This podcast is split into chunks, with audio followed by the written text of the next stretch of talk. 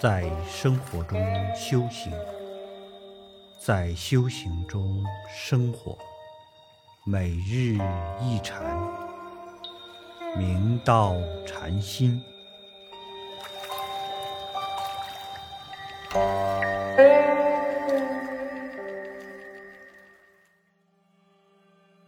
大家请看经文，诗曰：“前念不生即心，后念不灭即佛。成一切相即心，离一切相即佛。吾若据说穷解不尽，听吾偈曰：即心明慧，即佛乃定。定慧等持，意中清净。”六祖大师开始道。前念若不住境生心，不分别不染污，则因无所住而生其心，此即真心现前。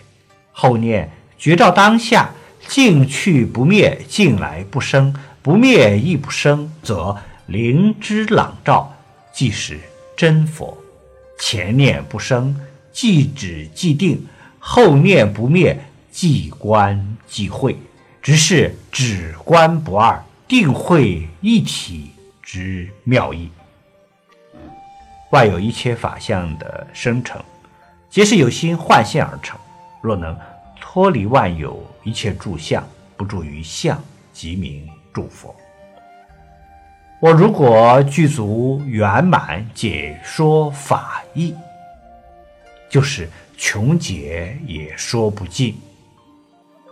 六祖大师又说寄语：“即此一念清净心，妙不可言，慧照无疑，是为即心明慧。若悟缘起性空，即知觉性湛然常寂，是名即佛乃定。定慧在修行中极为重要，我们必要做到定慧等持，因。”定是心的离体，慧是心的妙用，觉照于一念不生、了了分明的灵知，即是定会双融。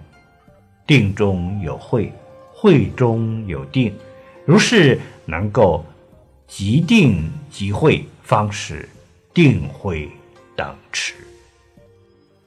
了悟即心即佛，心意不被束缚。不被污染，则时时意中清净。从前有一位佛海禅师在山上打坐，禅定功夫很深。有一天，梁武帝看到这座山的气势雄伟，其他的山头都已大雪封顶，这座山却连一点雪痕都没有。于是。梁武帝就请教他的师傅智公禅师缘由。智公禅师答道：“因为山中大修行人在岩洞里打坐，所以积雪都融化了。”梁武帝听说，马上派随从侍卫去迎请佛海禅师到皇宫里接受供养，并且和智公禅师平起。平坐。这天，梁武帝问智公禅师：“佛海禅师的定力如何？”智公禅师回答：“佛海禅师的定力功夫很高，但仍有无名在。不信您可以试试。从明天起，将他的菜减少几样。”而且以普通的菜饭来供养，看看他反应如何。第二天，佛海禅师和梁武帝、智公禅师一起用斋。佛海禅师看到自己的菜比其他人的差，心中就升起了无名。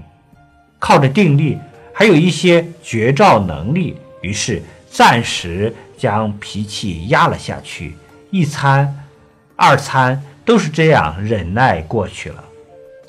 梁武帝看到佛海禅师对于供养的差别，心无所动，很赞叹，但是仍想再试一试。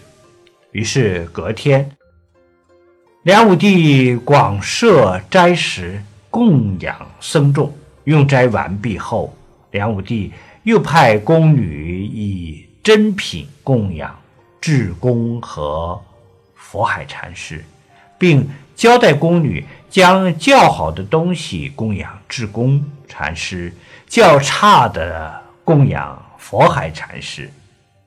这个时候，佛海禅师再也忍不住了，心想：皇帝瞧不起我也就罢了，现在连宫女都瞧不起我，多日来的怒火一举而发，愤愤而去。